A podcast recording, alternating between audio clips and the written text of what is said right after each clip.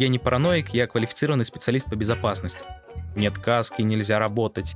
Специалист по безопасности — это не супергерой. Это не Тони Старк в суперкостюме, который прилетит и быстро разрулит ту проблему. Всем привет! В эфире Петербургский политех и специальный выпуск подкаста «Переведи на человеческий». В год науки и технологий в мае мы говорим о новых вызовах и угрозах, и о безопасности. Мой уровень знания о безопасности остался в школе на уроках ОБЖ, но в политехе есть целая высшая школа техносферной безопасности.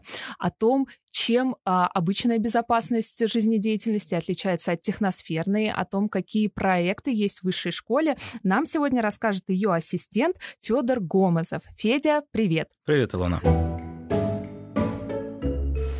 Техносферная безопасность — это защита человека от самого себя? И да, и нет, это защита человека от действий другого человека. Например, ученые что-то изобрели, что-то придумали, мы внедрили это в свою жизнь, но это принесло за собой новые угрозы.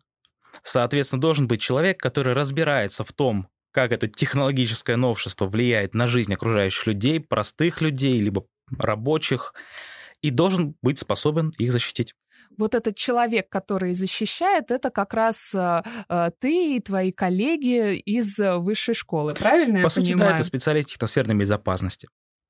О техносферной безопасности, мне кажется, учили нас на ОБЖ, потому что а, вот эти вот все техногенные катастрофы, когда там нужно сшить ватно-марлевую повязку, уметь надеть противогаз, это вот об этом или как связано а, ОБЖ и техносферная безопасность? Ну, это такая маленькая демоверсия техносферной безопасности. Маленькая-маленькая версия, которая необходима ребенку, чтобы он понимал в экстренной ситуации, что ему делать. Но за уровень ребенка это, к сожалению, не выходит в школе, хотя я думаю, что есть все предпосылки к тому, что этому обучили более серьезно.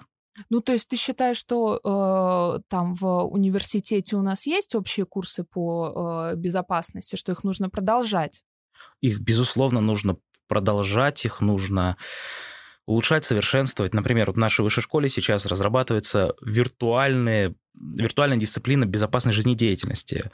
Э, идет программирование сейчас всех лабораторных установок, чтобы было видно, как вредные опасные производственные факторы действуют на человека, потому что пандемия, всем понятно, что произошло, переход на дистанционное обучение, за которым, безусловно, будущее, и дистанционное обучение лучше проводить с использованием виртуальных установок. А, вот этот курс, он с использованием игровых каких-то методик, да, по-моему? То есть как, какое-то, что ты попадаешь в ситуацию, а что делать дальше? и игровых, и непосредственно имитация реальной лабораторной установки. Оно совмещает в себе обе версии. Обе версии. И его проходят все студенты политеха или только те, которые учатся у вас в высшей школе? По плану, когда сейчас это происходит как общая дисциплина БЖД, ее обязаны проходить все студенты, но э, со, со временем, как этот проект будет доделан, тоже все студенты политеха будут ее проходить. Это очень здорово, потому что действительно в стрессовой ситуации можно растеряться и, э, и не знать, что делать, как помочь себе и людям вокруг.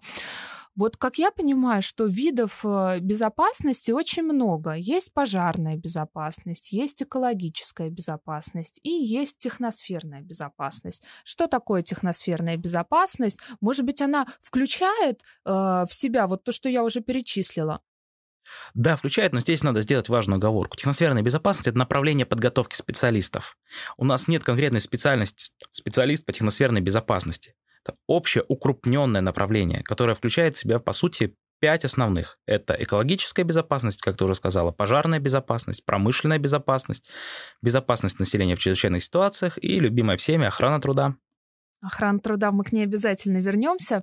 А, но я хотела с тобой поговорить вот о техногенных катастрофах, да, потому что техносфера а, — это тот мир, который преобразован человеком с помощью технических средств, и, конечно, во многом это нам упрощает жизнь, разные установки, а с другой стороны привносят новые опасности. Вот э, самая, наверное, известная техногенная катастрофа — это в Чернобыле то, что произошло. А, как ты думаешь, вот как специалист, специалист по безопасности э, техносферной, этой трагедии можно было избежать? Я думаю, нет. Но говорю не конкретно о Чернобыльской катастрофе, а, наверное, о катастрофе такого порядка на атомных станциях. В целом вообще во, во всем мире.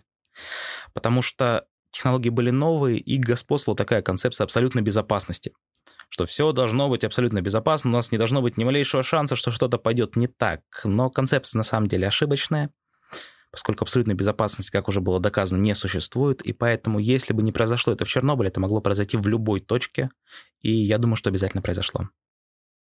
А, а что можно сделать, чтобы этого не произошло? Вот на сегодняшний момент есть какие-то, я не знаю, обучающие, э, ну, то есть это, понятно, миксы образования и разных технологий и всего-всего, чтобы не допускать таких э, трагедий? Но это опять вопрос возможностей, вероятности. Возможно сделать так, что все риски, все проблемные ситуации будут устранены угу. до начала. Это работает серьезная и проектная команда, и все эти риски оцениваются, высчитываются, но всегда есть шанс, что что-то пойдет не так. Поэтому необходимо не только готовиться, не только ну вот ты сейчас говоришь, и у меня возникает ассоциация э, со здоровьем человека, да, что, понятно, заболеть может любой, но если ты э, ведешь здоровый образ жизни, э, регулярно там э, ходишь к зубному и к другим врачам, которые нужно посещать регулярно, то, естественно, э, риск заболеть чем-то, он снижается, и риск каких-то э, хронических заболеваний, что ты их пропустишь, тоже уменьшается. Да, безусловно. Когда я веду занятия со студентами, зачастую Привожу такой пример. Специалист по безопасности — это не супергерой. Это не Тони Старк в суперкостюме, который прилетит и быстро разрулит ту проблему. Это человек, которого не должно быть видно. Потому что основа любой безопасности — это, безусловно, профилактика. Mm-hmm. Если приводить пример с заболеваниями, то именно профилактика, она снижает вероятность. Но тот факт, что человек все выполняет, живет здоровым образом жизни и при этом болеет, он никуда не девается. Поэтому нужно быть готовым к тому, что любую аварию надо будет ликвидировать. Вот, как раз мы об этом, а, ты к этому подвел. Как вообще можно управлять безопасностью в чрезвычайных ситуациях? Потому что это все-таки а, стрессовая ситуация, и наверняка психологический э, фактор играет важную роль. Есть ли какие-то инструкции или как вообще это происходит, управление безопасностью при чрезвычайных ситуациях? И планы, и инструкции, это все разрабатывается заблаговременно, проводятся учения, людей готовят к действиям в такой обстановке. Если речь идет о более каких-то серьезных объектах, например, подводных лодках, там есть понятие борьба за живучесть, когда все действия в ВЧС доводятся до автоматизма в самых суровых условиях. И, наверное, это лучший способ для того, чтобы обеспечить безопасность. А на современных предприятиях а, такие учения, не знаю, проводятся? На современных предприятиях они, безусловно, проводятся, проводятся зачастую с применением новейших средств, но, как показали серьезные катастрофы последнего времени, вернемся к тем же атомным станциям Фукусима, технические средства далеко не всегда справляются. Что в Чернобыле основной способ ликвидации были солдаты с мешками, что на Фукусиме спустя почти 30 лет. Мгм. А вот если говорить а, об искусственном интеллекте, да, в этой сфере, то есть мы говорим о том, что а, искусственный интеллект заменит рутинный труд и опасный, безусловно. А, какую роль он сейчас играет в техносферной безопасности? К техносферной безопасности он только подходит, поскольку сама роль безопасника — это скорее роль поддержки.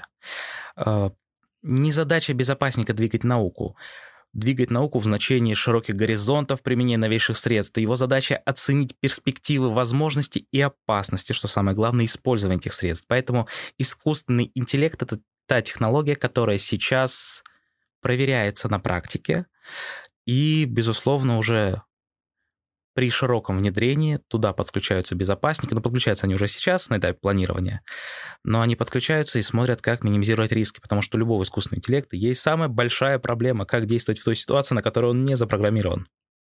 Это и для человека проблема. Поэтому а, встает вопрос о подготовке специалистов. Да? А, расскажи, пожалуйста, раз ты тем более сказал, что техносферная безопасность это направление подготовки, а, как вы в высшей школе готовите этих специалистов э, и а, чему они могут научиться и кем впоследствии работать? Потому что ты меня удивил, что нет специалиста по техносферной безопасности. Я думала, что такие есть.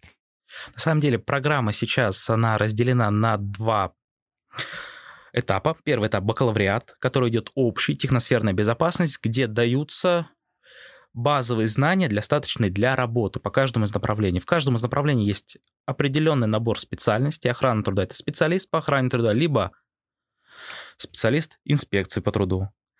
Промышленная безопасность может работать как на предприятии, так и в структурах типа Ростехнадзора. Пожарная безопасность. У нас есть выбор и МЧС, и администрация, и непосредственно на предприятиях. Экологическая безопасность. Также у нас идет связка из частной и государственной компании. И охрана труда здесь, по сути, идентична. То есть э, вы, получается, вообще охватываете все сферы э, техносферной безопасности, да, и каждый сможет найти. Да, на этапе бакалавриата даются те знания, которых достаточно, чтобы пойти работать. Но у нас есть второй этап, это магистратура, и все магистратуры делятся непосредственно по этим направлениям, где углубленно уже даются такие навыки, которые необходимы не просто специалисту, а специалисту высшего уровня. Mm-hmm. Ну, понятно, потому да. что это следующая ступень и следующий этап. Вот ты заговорил про охрану труда. Мне всегда так э, интересно. Э, охрана труда на опасных предприятиях, да, или в опасных условиях труда. Э, это я понимаю, о чем. А вот меня как э, офисного сотрудника, мой труд надо охранять?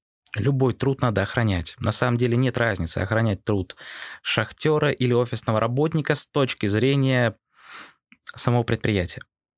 Любое предприятие свыше 50 человек обязано иметь в штате специалиста по охране труда. Законодательно обосновано.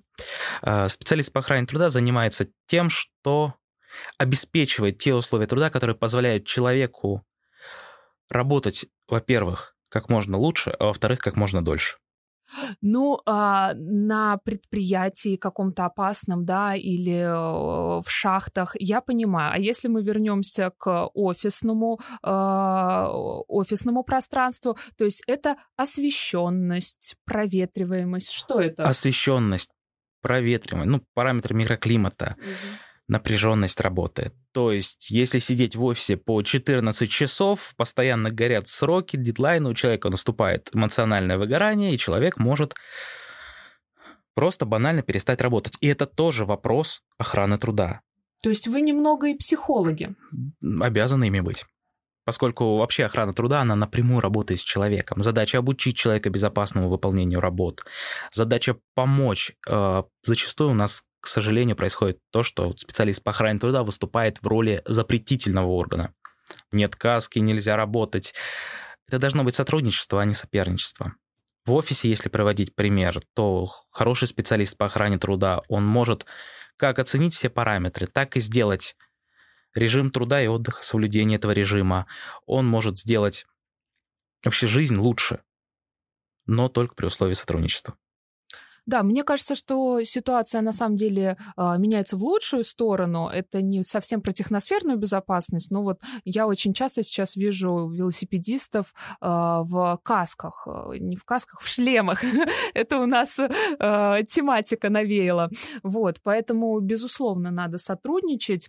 И тебя как специалиста я хотела спросить, попросить дать какие-то советы, что можно или не нужно делать в плане каких-то, не дай бог, чрезвычайных ситуаций. Просто мы с тобой чуть затронули Чернобыль, и все, наверное, смотрели сериал, а, и мне очень запала сцена, когда они вышли на мост и стали смотреть вот на этот взрыв, и, как я потом читала, этого вообще категорически нельзя делать, это огромные последствия и вред несет для здоровья этих людей, то есть фактически э, их там не стало. Вот, может быть, ты можешь рассказать, э, что, нужно делать в чрезвычайных да. Да, немножко вернусь к сериалу. Сцена атмосферная, но ее не было.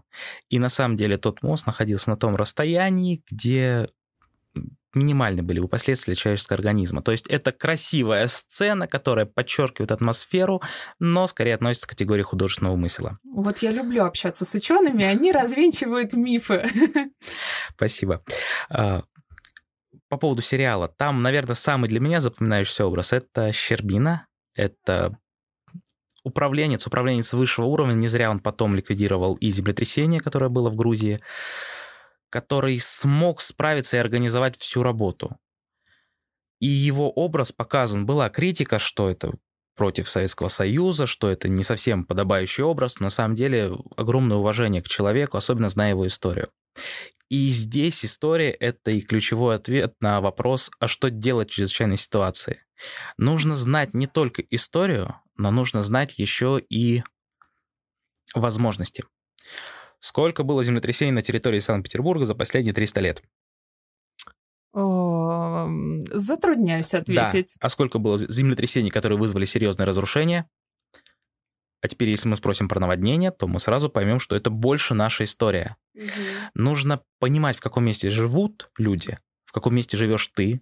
Нужно понимать, что в этом месте может произойти. Я не знаю, есть у тебя дома, например, огнетушитель? Нет. Нет, у меня их два, причем автоматически срабатывающих. Я не знаю, где-то грань между есть хорошая шутка. Э, я не параноик, я квалифицированный специалист по безопасности. Это о тебе, да?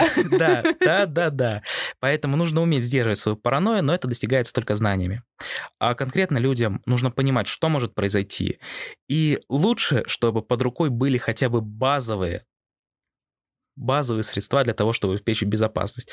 Огнетушитель, мало ли что загорится, мало ли что загорится не у тебя, а у соседей. В любом случае приедет МЧС, и если у тебя не было пожара из-за соседа, то у тебя будет из-за него потоп. Это стандартная схема, когда проливают соседние квартиры, чтобы не, не допустить распространения пожара. Поэтому иметь Огнетушитель. огнетушитель. Так. Огнетушитель. Э, я не скажу, что надо собирать э, эти чемоданчики выживателя и быть готовым в любой момент уйти в леса на неопределенный срок. Но понимать, где находится ближайшее убежище, понимать порядок действий. У многих людей сейчас, допустим, отключены антенны, хотя телевидение — это один из способов получения информации. Потому что в случае ЧС зачастую мобильные телефоны, которые есть, они превратятся в, ну, в достаточно дорогой кусочек металла. Может не работать вышка, может не работать связь, может не работать интернет. Поэтому всем своим студентам я советую, если они используют телефоны, даже во время пар, пусть используют правильно. Все должны скачать какие-то справочники, пособия, э, какие-то руководства к действию, так, чтобы они были доступны офлайн какое-то время. Поэтому оценить опасности, понять, что наиболее вероятно, и подготовиться на базовом уровне. Вот, в принципе, и все. Ну и не впадать в паранойю. Все будет хорошо. Э, этими словами прекрасными и хочется закончить наш э, подкаст. Большое спасибо тебе, Федя. Очень интересная у нас с тобой произошла беседа. Э, удачи в твоих проектах, удачи в обучении студентов. Это был подкаст «Переведи на человеческий». Всем пока. Всего доброго.